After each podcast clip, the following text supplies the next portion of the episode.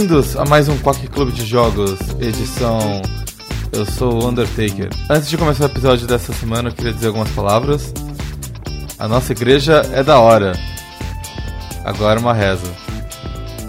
E como eu, eu sou o seu anfitrião da noite, o Arara, comigo está o Storm. Eu, eu tô triste por ter entendido essa referência. Eu sou o padre agora, deixa eu dar um sermão aqui. Que a força esteja com vocês. Nossa, que sermão bonito. E além de, do Storm, também estamos com o Cosmos. Na época do Orkut aqui em Búzios, a gente tinha uma comunidade chamada Fins de Morto pra comer o cu do coveiro. E eu gostava muito dessa comunidade. E o jogo dessa semana é Graveyard Keeper. Basicamente Stardew Valley. Pra pessoas que têm um, um humor um pouquinho mais sombrio. Eu diria que é um Stardew Valley que ele é orientado pra história do que Stardew Valley. Ah, é mesmo? Sim, Stardew Valley, ele, ele tem uma história no fundo, mas ele é muito mais arcadezão, sabe? Enquanto Graveyard Keeper, tu realmente, tipo, desde o primeiro momento do jogo tu tem um objetivo claro do que tu tem que fazer. Tu tá, tipo, caminhando na, na narrativa rumo a isso. Enquanto Stardew Valley é só tipo, ah, eu estou cansado da vida da cidade, fui pra fazenda que, meu, que eu herdei do meu avô. Não, não tem, tipo, um endgame claro. O Graveyard Keeper é tecnicamente um Isekai, onde você morre e vai pra É, outro mundo. Realmente. Você cai.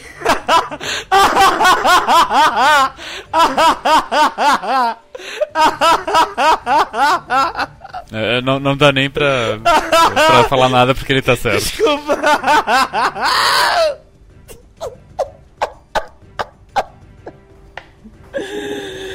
Ai, que ódio! Vai, segue.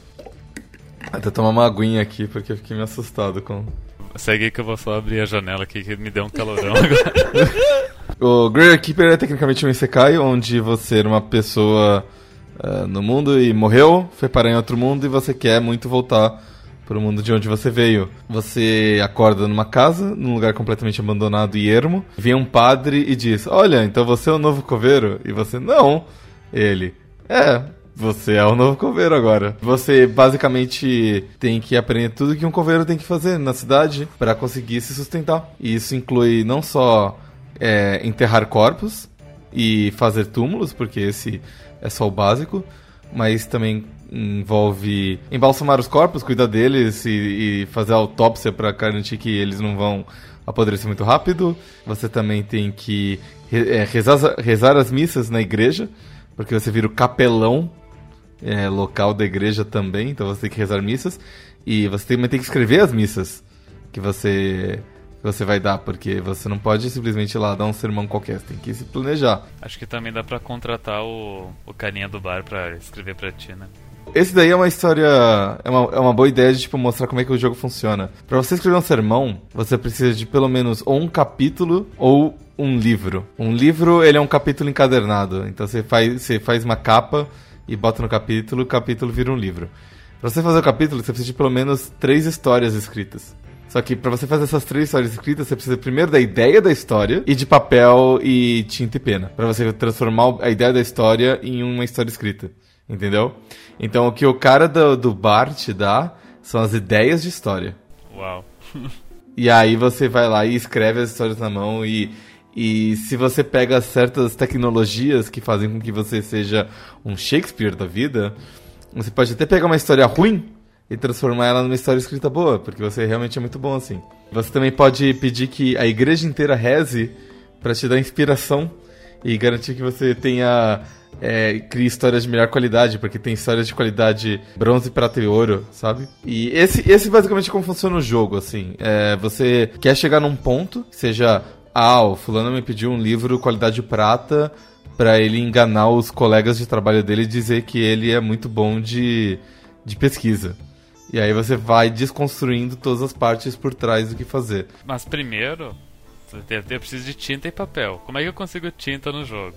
Então, tudo nesse jogo, pelo menos as coisas mais básicas, assim, tem duas maneiras de você conseguir. Ou você consegue fazendo mesmo, ou você consegue comprando. E é isso que um pouco que balanceia o jogo, porque tem muita coisa pra fazer no jogo. Desde que você goste de alguma coisa que te dê dinheiro, você consegue comprar as outras coisas pra avançar as outras quests ao mesmo tempo. Eu sinto que esse é um jogo que ele balanceia muito bem esse lance de você ir encontrando os itens à medida que você progride com história. Que ele, ele é meio diferente, assim, porque eu não cheguei, não cheguei a jogar Stardew Valley. Eu joguei. Eu jogava muito Harvest Moon, na época dos Game Boys Advanced da vida e 64. E eu senti que, esse, que ele tem uma coisa, que ele tem uma história principal, ao invés de ser uma coisa meio factório, aonde você tem que ir Harvest Moon, aonde você vai meio que otimizando sua produção da fazendinha, do cemitério, essas coisas, e você vai liberando, apesar de ter um pouco disso, mas parece que ele é muito mais ligado às histórias e sub-histórias que o jogo vai criando assim.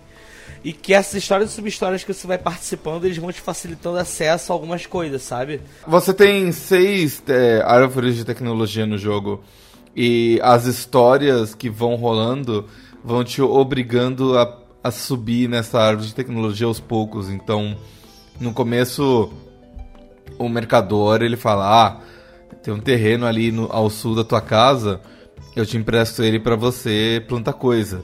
Mas em troca eu quero que você uh, me dê parte da sua plantação. Então você tem que plantar, sei lá quantos beterrabas, sei lá quantos uh, repolhos e tal. E aí, beleza, você aprende a plantar. E aí o próximo passo é que uma outra pessoa vai te pedir vinho. Então você tem que aprender a plantar vinho e a processar o vinho. Cada pessoa vai te dando uma questzinha que vai avançando um pouco aí é, e, é, e, é, uma maneira legal de meio que fazer o tutorial. Mostrando pra você as coisas, contando a historinha até, porque eu tô quase no final do jogo. A semana desse jogo tem seis dias, em cada um dos dias tem uma pessoa que só aparece naquele dia. Cada uma delas tem uma historinha própria. E à medida que você vai avançando, você vai terminando as histórias delas. Você vai vendo que elas são meio, meio entrelaçadas, porque um afeta a história do outro e tudo mais. É bem divertido. E é legal como você não tá fazendo isso só pra destravar coisas. Você tá vendo isso no final das contas pra ver como as historinhas vão acabar. Eu senti que isso fez muita diferença nele para mim, assim. Porque geralmente, tipo assim, é, eu posso estar falando besteira, de, me perdoa se eu estiver falando besteira, assim, porque faz muito tempo que eu não jogo Harvest Moon e esses jogos assim. Mas eu lembro que eles eram jogos que eles tinham umas histórias que eles rolavam no, sub, no, no subplot, assim, pela cidade. Mas era uma coisa mais você tendo que passear pela cidade e ir descobrindo e meio que chutando, assim. E esse e o Graveyard Keeper ele não faz isso, ele ele na verdade ele bem incentiva a história, né? Ele é tipo, ele é muito bom com isso de você tem uma progressão que ela é meio que vinculada a você estar tá fazendo as quests elas vão te facilitando acesso às cores em si, tem algumas coisas que tipo vão começando as outras. O jogo ele tem uma interface que ele te incentiva justamente a você ter esse contato com os, as side quests, né? Você sempre tem lá no você acessa o menu dos bonecos e sempre vai aparecer todas as missões que você está fazendo, quando que você pode fazer, você meio que não tem tempo, você só precisa estar tá com aquela side quest pronta para no jeito que o NPC aparecer no mapa você poder a, ah, ir lá e interagir, né? Isso é uma coisa que me deixou bem feliz, assim, porque as minhas lembranças que eu tenho desses jogos de Fazendinha Feliz é que era uma coisa meio assim, a produção você ia produzindo e naturalmente naquele ritmo da produção você ia começar a produzir mais e fazer outras coisas. E eu senti que o Graveyard Keeper é diferente nesse aspecto, porque ele na verdade está se incentivando não você fazer uma fazenda ou factório, lembrando do factório de ficar automatizando produção para ficar naquela fritação de estar tá sempre buscando recursos e tudo mais. Ele na verdade está sempre se incentivando a você estar tá buscando melhoria para você estar tá fazendo a história e chegar no final da história, assim, sabe? Não é uma coisa. Parece que você tem uma opção de você para sempre ser um coveiro que não faz tantas coisas, tanta coisa de coveiro quanto achei que fosse fazer. Só que ele, ele tipo assim, apesar de você meio que poder viver para sempre sendo coveiro, ele fica te incentivando a você ficar fazendo as histórias, conhecer os bonecos, ver side quests, abrir mapa. Tem uma diferença muito importante entre, entre Harvest Moon e esse jogo, porque esse, o Harvest Moon que eu joguei, eu só joguei um deles, eu não vou lembrar qual, foi foi o de GBA, provavelmente. O que ele te dizia é: você chega na fazenda e você tem um limite de tempo. Você tem, sei lá, quantos anos para você pagar sua dívida, alguma coisa assim.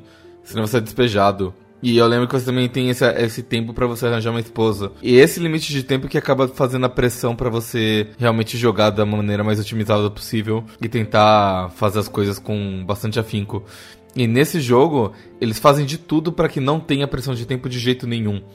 Então, se você planta alguma coisa, nunca vai acontecer uma geada que vai tirar acabar com a plantação, a plantação não vai estragar. Eu me lembro que Stardew Valley também tinha umas coisas que, tipo, tem, tem as estações do ano.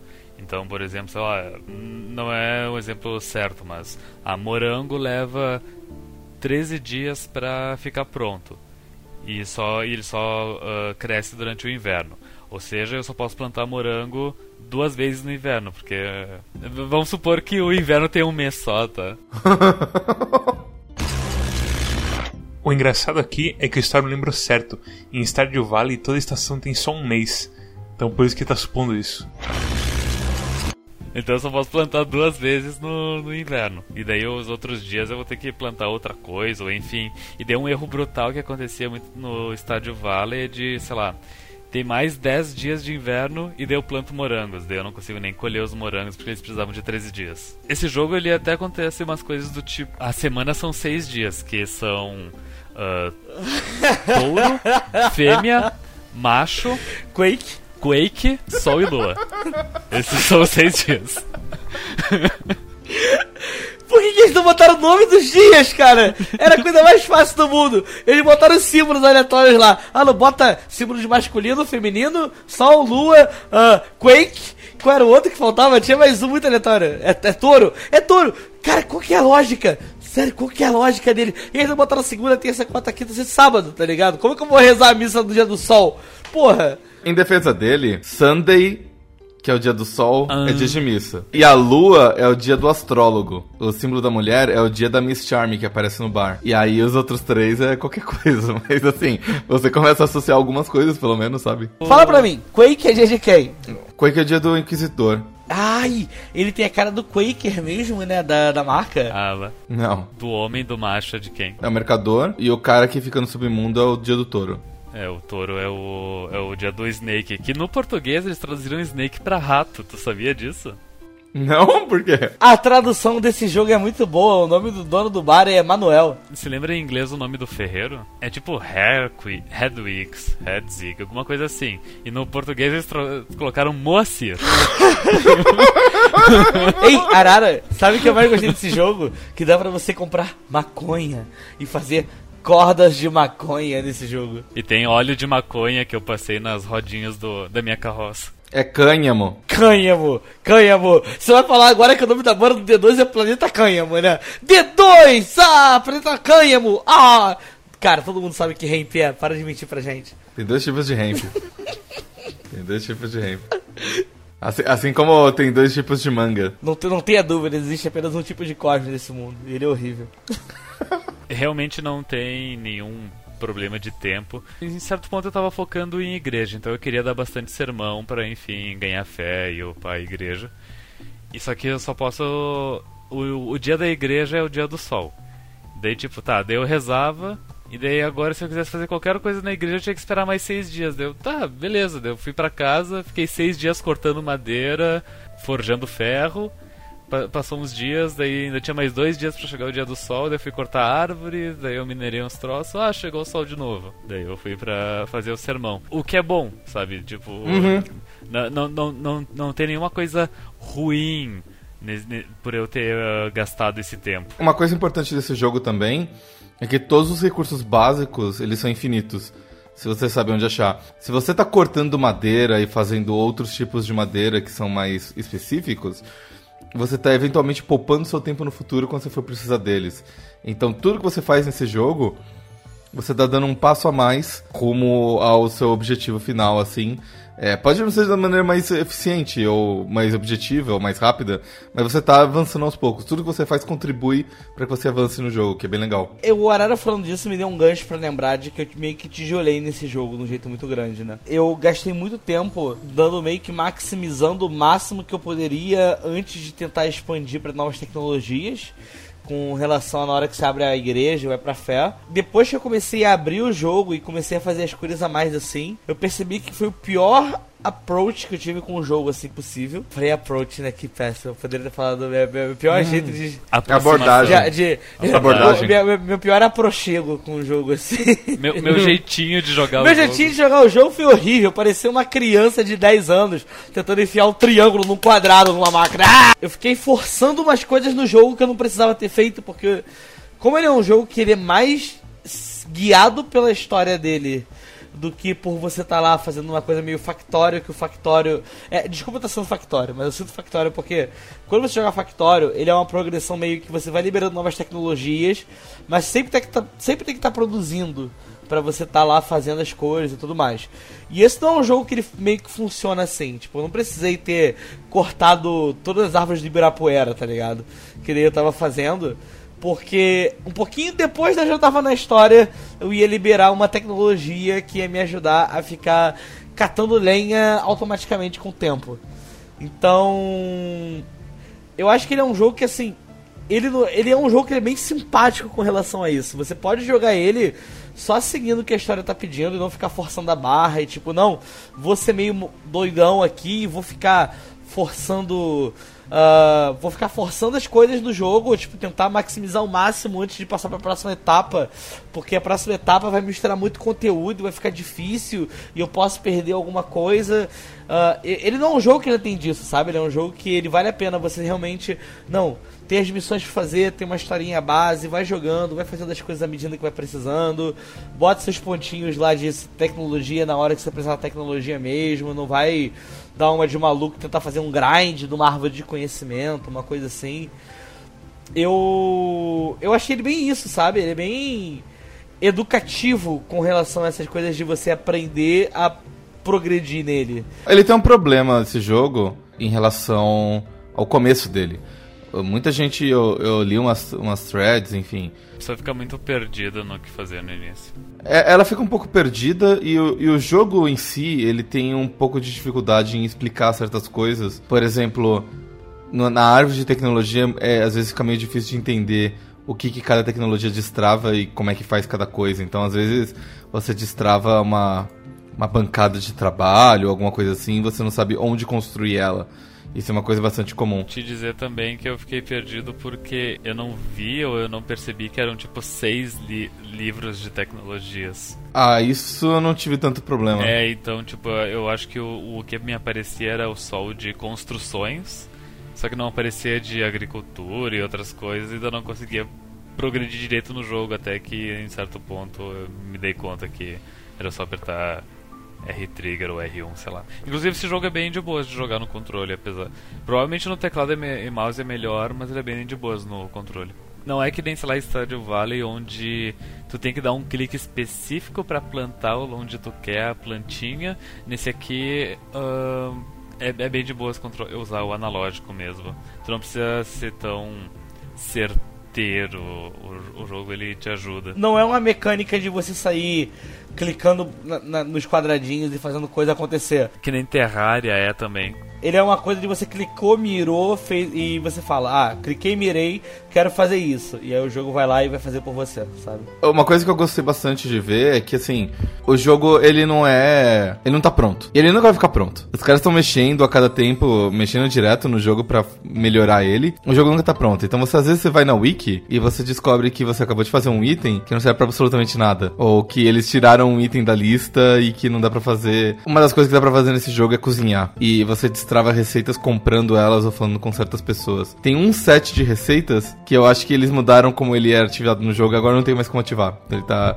ele tá alheio assim. Outro exemplo é quando você fala com o padre que te dá a igreja, te orienta e tudo mais, você pode comprar coisas com ele como velas e tal, e você pode comprar hóstias. E a hóstia não faz nada atualmente. tipo, não serve pra porra nenhuma. E ela só tá lá e ela dá um, um ganho de energia se você come ela, mas. Talvez sirva para pesquisar, enfim. Serve pra, serve pra estudar e serve pra você. Assim, todo vendedor no jogo ele tem vários tiers de produtos. E os tiers de produtos vão, vão destravando à medida que você você vai negociando com eles. Às vezes, a melhor maneira de você é, de você avançar o nível de, cons de consumo de um certo mercador é você ficar comprando as coisas e vendendo de volta para eles repetidamente. Sabe que jogo também era assim, o primeiro Fable. É? Tipo, é que tinha três atributos no Fable. O vermelho que era de força, então, tipo, batendo com espada tu ganhava ele o azul que era de magia, então gastando magia tu pegava ele, e o amarelo que ele era de ranger, então tu ganhava ele usando flecha.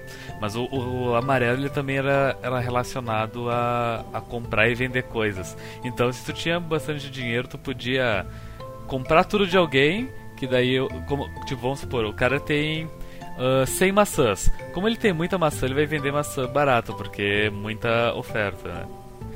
Então daí tu comprava todas as maçãs por um, e daí agora ele tá com zero maçãs. Então ele vai comprar maçãs por 20, porque ele tem poucas maçãs. E daí tu, vai, daí tu vende todas as 100 por 20. E daí tu ganha muito dinheiro e muito recurso amarelo para tu gastar no, no teu personagem. Que jogo quebrado. É muito interessante como depois você acha uma, uma reza de reza para bons comércios. E aí você ganha uma, uma bençãozinha que você pode usar nos comerciantes para aumentar o tier deles mais rápido, assim. É, é, um jogo cheio dessas mecânicazinhas e algumas delas são bem quebradas, o que é divertido. Você minerando, você pode às vezes encontrar minérios raros, como ouro, ou grafite, ou, ou, ou prata. grafite você usa para refinar o ferro e virar aço. O ouro você pode usar para fazer joias. O prata não, não tem utilidade agora, então tudo que você pode fazer com ele é tipo derreter e fazer uns lingotes de prata e vender pro comerciante por dinheiro. É, é meio foda isso, que, o, que tem esses elementos avulsos ali sem sem objetivo. Mas eles sempre estão melhorando, então nunca tem uma ponta solta assim. E outra coisa que é fantástica no jogo são os zumbis. Não sei se vocês chegaram a destravar os zumbis de vocês. Não, não cheguei, infelizmente não cheguei. Só sei que tem um, que o NPC disse que tem um que tinha um zumbi, só que eu não, de, eu não deveria soltar ele. Ah, é, então, tipo, tem um zumbi preso no. É, vocês chegaram a destravar o lugar onde o Snake fica? O máximo que eu cheguei lá do Snake foi abrir o portão e daí eu morri incinerado e daí eu não avancei mais nessa parte. Porque ali na esquerda que tem o cara acorrentado que ele te explica como fazer zumbis e tal. Mas você não mexe muito com ele depois. Os zumbis, eles são interessantes porque à medida que você vai precisando de coisas mais avançadas, é, fica meio chato você ficar caçando recursos básicos o tempo todo. Mas com os zumbis, você pode ensinar ele a tipo, olha, é assim que se corta madeira. Aí você deixa ele lá numa. numa te, aí tem uma árvore super gigantesca. E você fala assim: olha, fica cortando madeira aqui. E ele fica cortando madeira. Aí você pega um outro zumbi e você fala para ele: olha, traz a madeira aí dessa árvore e bota na minha base aqui. E aí ele fica indo e voltando. E você não precisa se preocupar com madeira. Toda vez que você chegar na sua base, vai ter 18 troncos de madeira, você pode fazer o que você quiser com eles, sabe? E você consegue fazer isso para muitas coisas. Você consegue fazer isso para cortar pedra, cortar madeira, você consegue fazer isso para tipo refinar ferro em prego, para fazer vinho, é, para fazer alquimia, para escrever histórias. Tem um, uma tecnologia chamada Random Text Generator, que é basicamente você colocar um, um zumbi na, numa mesa com papel e, e tinta e falar para ele ficar escrevendo coisas e eventualmente ele escreve alguma coisa muito boa assim. É interessante, porque isso torna o jogo menos maçante no final e permite que você se concentre em fazer as tecnologias mais, mais legais, assim. No momento agora, por exemplo, teve uma parte em que eu precisava virar um aristocrata. Né? E para virar um aristocrata você precisa de 12 moedas de ouro, que são basicamente 12 milhões de moedas no jogo. É muito dinheiro.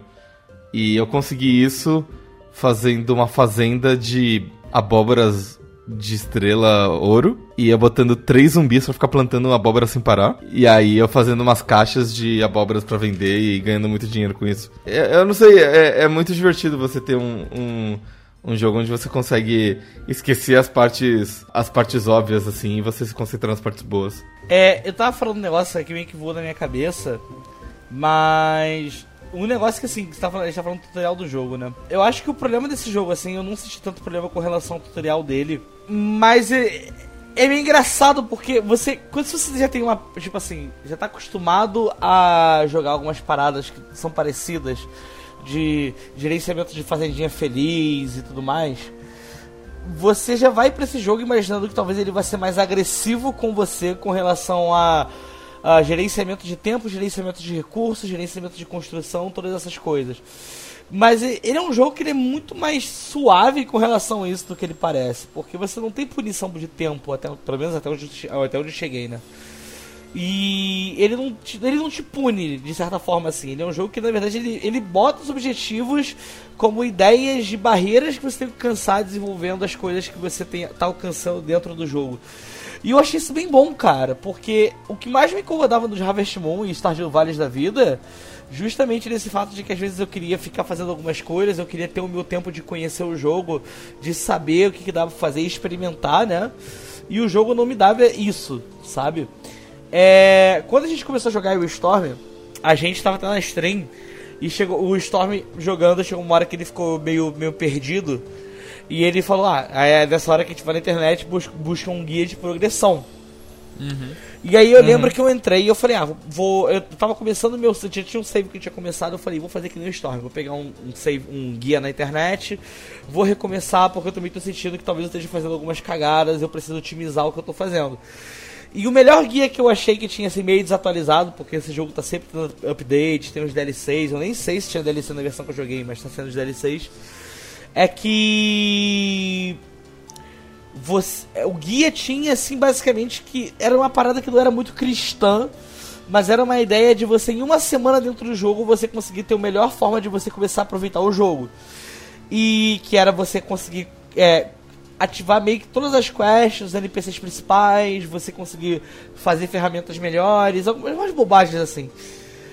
E eu lembro que quando eu comecei a fazer esse guia, eu fiquei numa fritação de falar, não, tem que seguir esse cara à risca, porque, pô, tô seguindo um guia aqui, tem que fazer as paradas funcionárias e vamos isso e aquilo.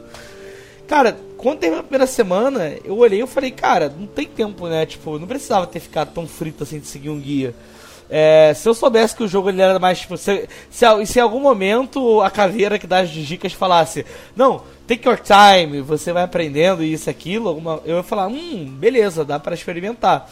Só que essa predisposição desses jogos, onde você fica punido porque, sei lá, foi plantar morango e o morango você não conseguiu colher porque nevou, é, ele deixa a gente meio na violência, né, de fazer as coisas acontecerem.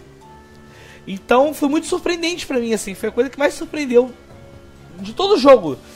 Dele ser um jogo que ele realmente te dá espaço para você jogar do jeito que você quiser.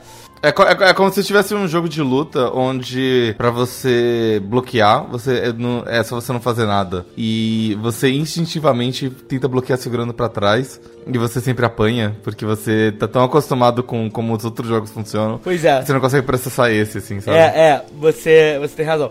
Ah, ou, ou, um botão de bloco também que não seja para trás, né? Segurar o R1 no Mortal Kombat para defender. É uma coisa meio, meio, meio, meio, fora, meio fora do padrão, porque a gente tá acostumado, né? É, eu, achei, eu achei isso muito incrível, assim. Foi o negócio que mais me divertiu, porque. Sabe, eu, eu jogando, quando eu tava falando com você que você ia ficar muito surpreso, porque eu, na minha cabeça você jogando era tipo factório. Você montando várias paradas assim, otimizando. Olha só pra mim, eu tenho um diploma de engenharia de produção. E o meu jeito de jogar foi o pior de todos, moleque. O meu jeito de jogar foi tipo. Eu, eu sabrei a igreja ontem. Eu tenho 35 dias dentro do jogo, só abri a igreja ontem.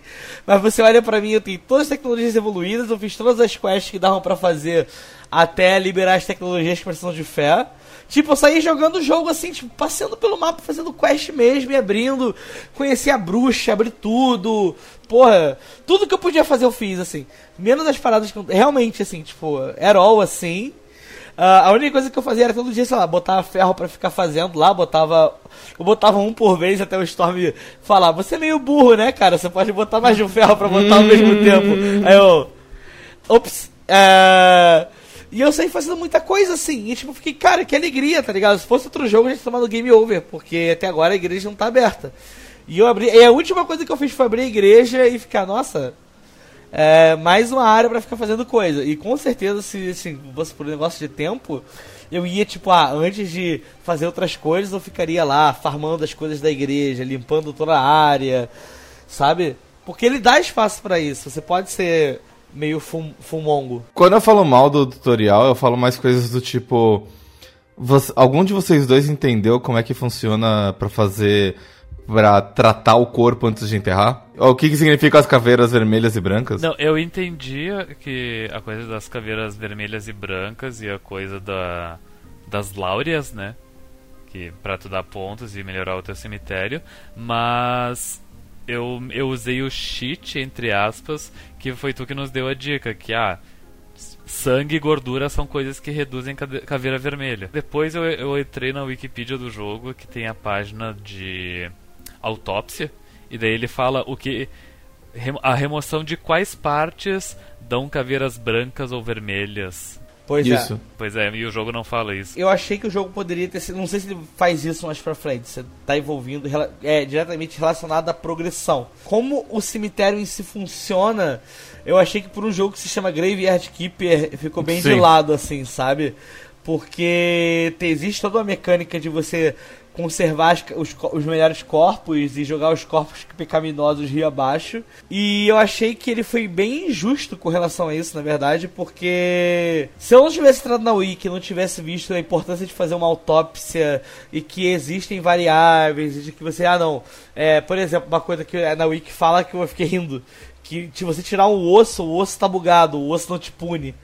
E aí você pode tirar o osso pra você vai usar pra alguma coisa que até o momento não precisou, mas você vai usar o osso mais pra frente. Mas que algumas coisas específicas sempre vão ter efeitos positivos com relação à caveira vermelha. Foi uma coisa que eu tipo fiquei. O jogo poderia ter sido um pouco mais tutorial com relação a isso, sabe? Não só botar um fantasma aparecendo. Que inclusive, desculpa, total cortando assim. O jogo ele bugou esse tutorial comigo, né? Porque ele te manda você escavar um corpo lá no cemitério. E ah, é o cara que fica lá no canto direito, é o corpo mais pecaminoso no cemitério. E aí chegou um corpo da autópsia na mesma hora que, esse, que os fantasmas veio falar comigo. Levei o corpo pra autópsia e falei, ah, esse corpo tem que jogar fora. Tirei tudo dele, joguei o corpo rio abaixo, fui dormir. Na hora que acordei tava espírito. Ah, obrigado, agradecendo assim. Eu falei, opa, é, eu acho que eu acho que eu não peguei o corpo certo. Mas deixa quieto, foda-se, porque progrediu. Essa quest bugou comigo também porque eu não consegui ler qual que é o corpo que tinha que tirar. Eu pulei rápido demais, ou então esqueci. E aí eu não consegui tirar esse corpo. E só depois de muito tempo lendo a wiki que eu entendi que ele. que essa quest servia pra me ensinar como queimar corpos. Demora até abrir os recursos pra tu uh, poder queimar as coisas, né? Ao sul do necrotério tem um espaçozinho ali onde você leva oito mini toras de madeira e ele. E ele faz um negocinho pra você queimar as pessoas. A autópsia é um, é um exemplo de umas coisas que não deu muito certo de explicar como funciona. Pescaria é mais ou menos intuitivo. Combate mais ou menos. Tem sempre umas coisinhas assim que eu falo assim, putz, eu preciso ir na wiki pra entender como funciona. E a própria. Esquema da alquimia, como é que funciona? Você tem que combinar dois ou três itens diferentes de tipos diferentes pra você fazer alguma coisa. Às vezes é pode ser desde poção de cura ou poção de velocidade até coisas como fertilizante ou produto pra fazer capa de livro ficar ficar mais bonita, tipo um verniz assim. E você vai você faz de tudo ali no, na alquimia. Só que ele não te fala o que, que cada produto, cada item faz ou produz. E mesmo depois que você já faz uma vez com ele, ele não te marca no produto dizendo assim, ah, tal produto gera tal coisa. Então, se você não anota num caderno, ah, tal produto é feito de tal coisa e tudo mais, você é obrigado a ir no, numa Wikipedia para descobrir ou ficar testando na mão. É terrível. Então essas coisas assim acabam pegando um pouco assim na parte chata. Mas de resto o jogo é super divertido. E eu tô num ponto onde eu já fechei quatro das seis histórias dos seis dias. Ah, eu tô quase terminando uma e tô. É, e tô. E tô assim, já terminei as outras quatro dos outros. E eu gosto muito do final das histórias. É muito fofinho. Mesmo, mesmo o cara que é super Ed e, fala, e, e quer fazer uns rituais satânicos no porão da igreja, o final é muito fofinho da história dele. Como é que é a história? Você quer que eu conto? Que que Ah, não, eu só fiquei. ah, ok, ritual satânico. Ok, aqui nós estamos todos. Então, Ó, ó, é, ó! é, é, Viva é, é, Jesus! Uou, 100% Jesus! Essa é uma das coisas mais legais do jogo, que é o seguinte, tipo, você tem a igreja ali, né, que você tem os pontos de santidade dentro da igreja, você ganha fazendo bancos e altares e tudo mais. Você tem o cemitério, que você ganha pontos colocando corpos puros, com coisas de mármore bonitas e tal, né? E aí esse cara chega no porão da igreja e fala assim, olha, pra fazer um ritual satânico eu preciso de um monte de caveira e um monte de sangue. E... E você... E, e ele não descansa enquanto você não conseguir, tipo, 20 pontos de satanismo ali no porão da igreja. E, e o que inclui, por exemplo, fazer duas fontes que ficam jorrando sangue eternamente. E de onde você vai conseguir as caveiras e o sangue, né? Ora as bolas. É, você bota lá cenourinhas pro burro comunista e ele te dá umas fontes muito boas de sangue e caveira. Inclusive o burrinho, personagem escondido de Scaligio. É bem, bem por aí mesmo. Tem muita coisa pra ver, tem muita coisa pra fazer. E ele é simplesmente um ótimo jogo pra você ficar perdendo tempo e descansando e, e se divertindo ali. Eu, tenho uma crítica no jogo, eu acho ele muito devagar. Cansa, às vezes, ficar andando de lugar A até lugar B. E às vezes é uma coisa simples, mas tu tem que ir lá. Eu quero só. Eu só quero só esse pedaço de madeira pra terminar a coisa. Você comprou o teleporte? Ah, não, eu como não comprei teleporte, ma- mas eu vi que tem na, na loja. Ele, o que, como é que funciona exatamente? Tem quatro lugares pra onde você pode se teleportar com ele. É a sua casa, o bar, onde você compra ele. ah, tem o farol, ali no, no leste, no extremo leste. E se você vai pro extremo, o extremo noroeste, tem a pedreira, onde você pode escavar as coisas eternamente. E você pode se teleportar desses, pra esses quatro lugares. O problema é que tem um cooldown. Então você, se- você se teleporta tipo pro farol e você tem que voltar andando. Ah, mas o cooldown acho que não é grande problema. É, mais ou Só menos. de- já só de ter a função já ajuda. E aí a estratégia fica, você começa a acumular coisas que você quer fazer na cidade. Tipo, eu preciso comprar pena de galinha pro meu negócio, eu preciso comprar abelha pra fazer o meu apiário, eu preciso comprar, vender os, os certificados de, de defunto. Aí você fala assim, bom, beleza, hoje eu vou pra cidade. Aí você vai pra cidade, faz tudo isso, e aí você volta andando. Mas pelo menos você já fez um monte de coisa de uma viagem só, sabe? É, isso ajuda bastante.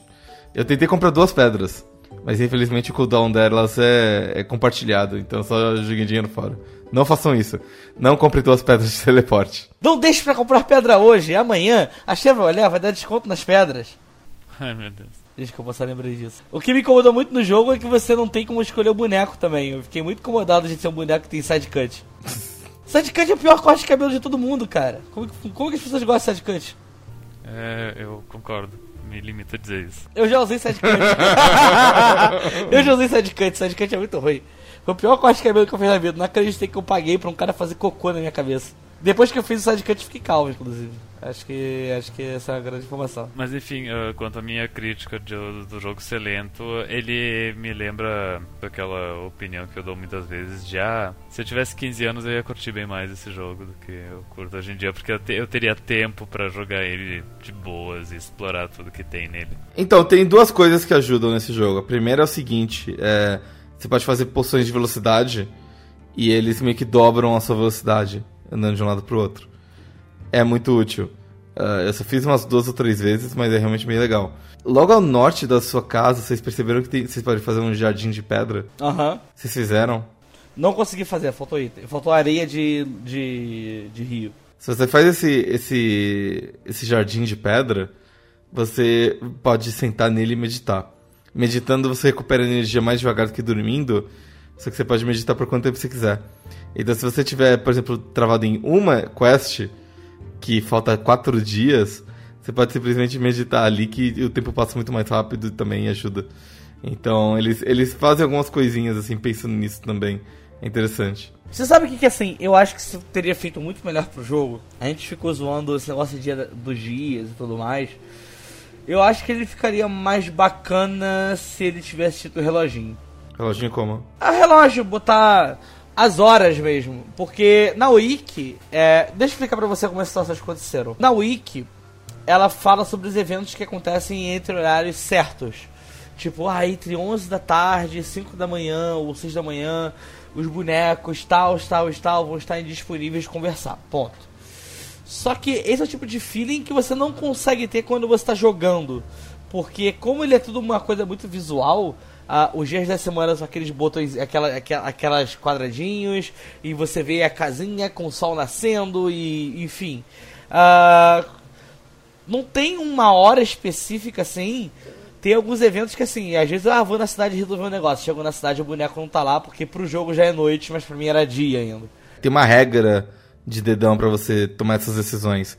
É, a partir do momento. O dia vai girando, certo? Ali no mostradorzinho. Quando tiver exatamente na vertical, é quando as pessoas aparecem. E quando tiver exatamente na vertical da noite, é quando as pessoas vão embora. Então, dia pra eles é, é, é quando tem mais dia do que noite na tela. Naquele mostradorzinho, entendeu? Então é só você falar assim, putz, vai dar digamos assim, 6 horas da manhã agora, e então as pessoas acordam. E quando às 6 horas da tarde elas vão embora. Tem duas pessoas que fogem um pouco da regra. O Snake chega de madrugada e vai embora na madrugada seguinte. E o Inquisidor, ele anda muito devagar. Então ele vai chegar tipo 11 horas, meio-dia. Mas via de regra, 6 horas da manhã, 6 horas da noite para todo mundo. Então é só você falar assim, pô, beleza. É dia, vai estar tá lá, noite não vai estar tá lá. Uh, eu não sei, eu, eu, eu, eu, eu vou comprar a sua ideia, mas eu ainda acho que. Eu tô quase terminando o jogo. Isso funciona, acredite em mim. Ok, eu vou, eu vou acreditar em você, eu vou te dar esse voto de Minerva. Ok, Cosmos, pra quem você recomenda esse jogo e por quê? E sua nota? Eu recomendo esse jogo para quem interrompe um parente menos de um ano atrás e está com cheiro de cadáver até agora do nariz e vê o cara mexendo com o corpo e fala: Meu avô morreu, gente. Mentira, galera. É, inclusive, esse jogo eu fiquei muito surpreso porque eu achei que ele fosse bem mais Green Dark do que ele realmente é. Enquanto eu jogava, eu falei: Nossa, agora a gente vai começar a vomitar porque eu tô mexendo com cadáver e fazendo autópsia. Porra nenhuma, terra no videogame. Cheiro, cheiro é construto social. Se você não tem paladar, você não pode sentir cheiro, essa é a verdade. Eu recomendo esse jogo assim. Se você em algum momento da sua vida quer jogar Harvest Moon, Stardew Valley, mas fala, nossa, é muito chato casar e tem que ficar cuidando das paradas. É. vou fazer, vou fazer morango e vai cair neve no morango e aí eu vou falar, ó, oh, não, vou ter que comer minha vou ter que comer minha filha no sentido de tipo, matar a criança, tirar a carne dela, não sexual, ah. seus doentes. Ele é bem bacana. Eu eu vou falar que eu tô jogando esse jogo tendo vontade de jogar Harvest Moon e Stardew Valley de novo pensando Será que era tão complicadinho na minha cabeça quanto realmente é? Mas tenho certeza que vai ser. Eu vou jogar e vou falar: Ó, oh, não, eu me arrependi, deveria ter ficado no Graveyard Keeper. Uh, muito divertido, muito legal.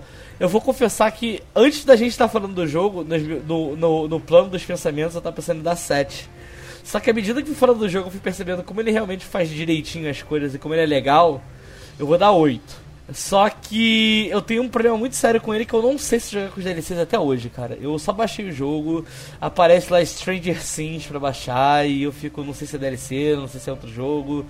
Não sei o que que muda do... É, eu sei que eu sei que ele é um jogo que, como você falou, ele, ele é um jogo, ele é um organismo vivo, ele está sempre em, em mudanças. Tem duas coisas nesse jogo. A primeira é o é a atualização Breaking Dead, que adicionou zumbis no jogo. E tem a, o DLC Stranger Things, que é depois que você completa o jogo, e pelo que eu entendi, você opera um bar. Mas eu não cheguei nele ainda. Ah, e depois do jogo não é conteúdo adicionado durante a história? Não, é uma história que vai depois do jogo. É, então eu acho que eu joguei com zumbis, porque já estavam me falando do cara que libera zumbis, essas coisas assim. A não ser que no jogo base tivesse as dicas, mas então. Não, é uma atualização gratuita o Breaking Dead. Ah, então tá explicado. É legal, jogue. Eu acho que se você quiser jogar Stardew Valley e você não teve chance de jogar ainda, o jogo é pra você paquerar com uma garota que você gosta, que você fala Oi, mãe, eu comprei um jogo pra você aqui da Steam, vamos jogar junto. E vocês brincarem de Stardew Valley, antes de você ir lá passar vergonha com a sua namoradinha da internet, ou namoradinho, estamos aqui abraçando todas as relações, porque você também pode ser um corno de qualquer forma, talvez o Graveyard Keeper seja de bom aquecimento. É, até porque Graveyard Keeper é single player. Single player, exatamente. Sim. Jogo é jogo, treino é treino. Stormy? Eu dou nota 8 pro jogo também. Uh, o, meu, o meu maior problema com o jogo foi não ter tempo para jogar ele, porque é muito conteúdo. E mesmo jogando ali as mais de 10 horas que eu joguei ele, eu mal arranhei a superfície. Então, minhas duas críticas é que é um jogo demorado e o jogo ele não te explica tudo tão bem quanto ele poderia, tanto que eu acabei uh, indo para a Wikipedia do jogo para saber alguns detalhes de e ter alguma progressão no jogo, porque eu me senti trancado em alguns momentos. Uh, e, e, como eu, eu, sinto que eu, sou, eu, tô, eu, ando meio sem tempo, eu, eu não pude apreciar o jogo da maneira que eu gostaria, então eu recomendo para pessoas com tempo. Uh, mas, é, mas é um bom jogo para qualquer um que já uh, que gosta desses jogos de Fazenda Feliz, será que é o, é o melhor jeito de falar? Esses, jogos de construção de cidade, tu é um boneco 2D nela. Enfim, é, é um bom jogo, pode jogar tranquilo. Minha nota segue Se- Segue a nota, é 8 também. Eu, eu sinto que esse é um jogo que pode eventualmente virar um 9 se eles continuarem adicionando coisas e refinando o jogo. Tem óbvios sinais de que o jogo tá sendo constantemente balanceado e reformulado e tudo mais. Tem algumas coisas no, no endgame, assim, especialmente em, em relação a tecnologias, que são um pouco chatas. Você tem três pontos de tecnologia que você gasta no jogo. Uma é trabalhos manuais, outra coisas da terra e outra coisas espirituais. E dependendo do que você faz, você ganha ah, um ou mais pontos de cada uma dessas tecnologias. Então, sei lá, cortar madeira é um negócio braçal. Mas você colher, colher flor é um negócio da natureza. E você. Cortar madeira, desculpa, achei muito engraçado. Qual o problema? Eu não sei, imagina você tá recomendando. Ei, cara, joguei um jogo muito legal ontem. Qual? Um jogo que você corta madeira. E aí esses amigos falam: Nossa, você precisa jogar um Call of Duty. Quer, quer acrescentar alguma coisa? Minecraft é muito bom. Minecraft é Ah, muito bom. eu quero falar de Minecraft. Meu, meu, meu colega do trabalho que tem 40 e poucos anos falou: Porra, meu filho de 3 anos tá viciado em Minecraft. Aí eu falei: Você comprou? Aí, claro que não, vou deixar meu filho jogar no computador. Aí eu comecei, não, mas Minecraft é muito bom para desenvolvimento de uma criança, porque é tipo Lego, só que é um Lego no computador, onde ele vai começar a fazer muitas coisas, não sei o que. E ele falou, vou pensar porque você me vendeu bem. E eu fiquei, é. Enfim, desculpa. Tem esses três tipos de tecnologia e quando você tá no endgame, você claramente ganha muito mais o vermelho do que das outras duas. Então, se você quiser des- destravar certas tecnologias, você acaba sendo obrigado a grindar um pouquinho certas coisas pra fazer. E o jeito mais fácil, por exemplo, de você grindar pontos azuis, um dos jeitos mais fáceis, é você fazer cercado de pedra de túmulo e imediatamente destruir ele. E você fica fazendo, destruindo, fazendo, destruindo, você só segura o F lá. E você vai ganhando ponto e, e enfim. É, é- é muito, muito boçal, mas quando você tá esperando.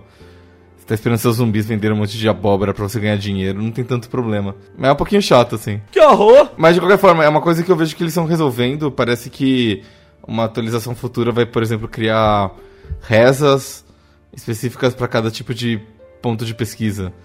E você pode comprar livros de pesquisa com o astrólogo que fica no farol. Então você consegue é, meio que am- amenizar um pouco esses problemas com dinheiro ou com reza e tudo mais. Igual vida real. Igual a vida real. Tá ruim nos estudos pra passar de ano, você se pede pro padre te abençoar. Você reza pra Jesus te dar um buff. Jesus, por favor, eu sou burro, me dá um buff. Psh, mais 5 de inteligência, vai fazer a prova amanhã. Ou tu paga pro diretor da escola te dar uma nota boa. de Não, porra, aí você tá totalmente desmoralizando o cunho religioso da nossa piada. Pô, é, é, é- é o que, é o que foi dito agora. Ou, ou dinheiro ou reza. Mas você não consegue subornar Jesus. Tu suborna Jesus com a tua fé.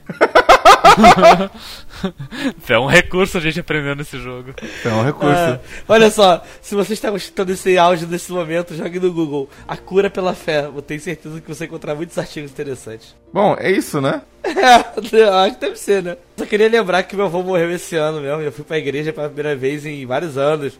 Esse ano, Ano passado, né? 2019. Ah. O, o- o ano passa rápido quando a gente sofre e se diverte. No, no ano passado, na missa de sétimo dia do meu avô, a missa foi sobre como Jesus não gosta de fofoqueiro. E eu me senti muito ofendido pessoalmente. E é só isso que eu queria falar, nunca vou esquecer. O padre falou: Ah, limpa sua boca aí que o veneno tá escorrendo. E eu fiquei, nossa. Muito eu. Jesus Cristo. Já amém. Bem, se você gostou desse episódio, ah, siga a gente no, no YouTube, clica aí no, no botãozinho de subscribe, dá o like nesse episódio, espalhe para seus amigos que Graveyard Keeper é muito legal e se eles perguntarem o que que é Graveyard Keeper, você aponta para eles este episódio de podcast.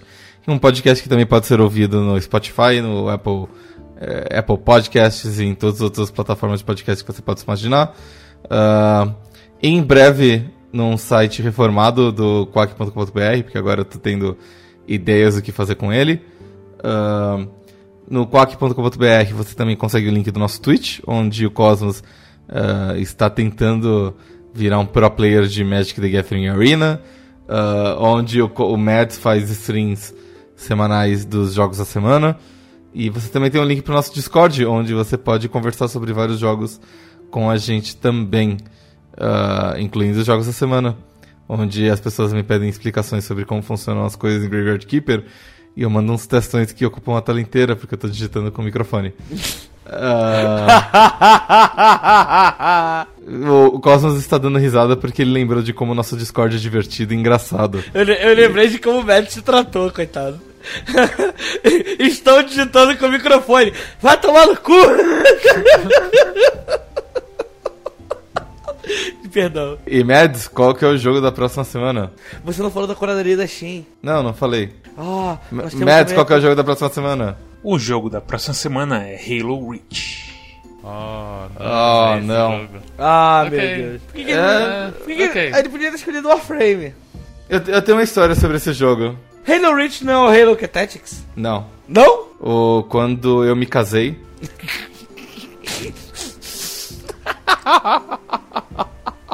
Desculpa. Até a próxima semana, pessoal. Tchau. Não, conta a história, conta a história. Volta, volta, volta. Eu quero ver a história. É porque eu achei muito engraçado, foi muito nada. Ninguém, não é todo mundo que casa. Arara, conta a história, Arara. Arara, conta a história, Arara. Se casou jogando Halo. Ah, tu estragou tudo. Desculpa, eu faço isso mesmo. Por isso que eu tô solteiro ele tá casado.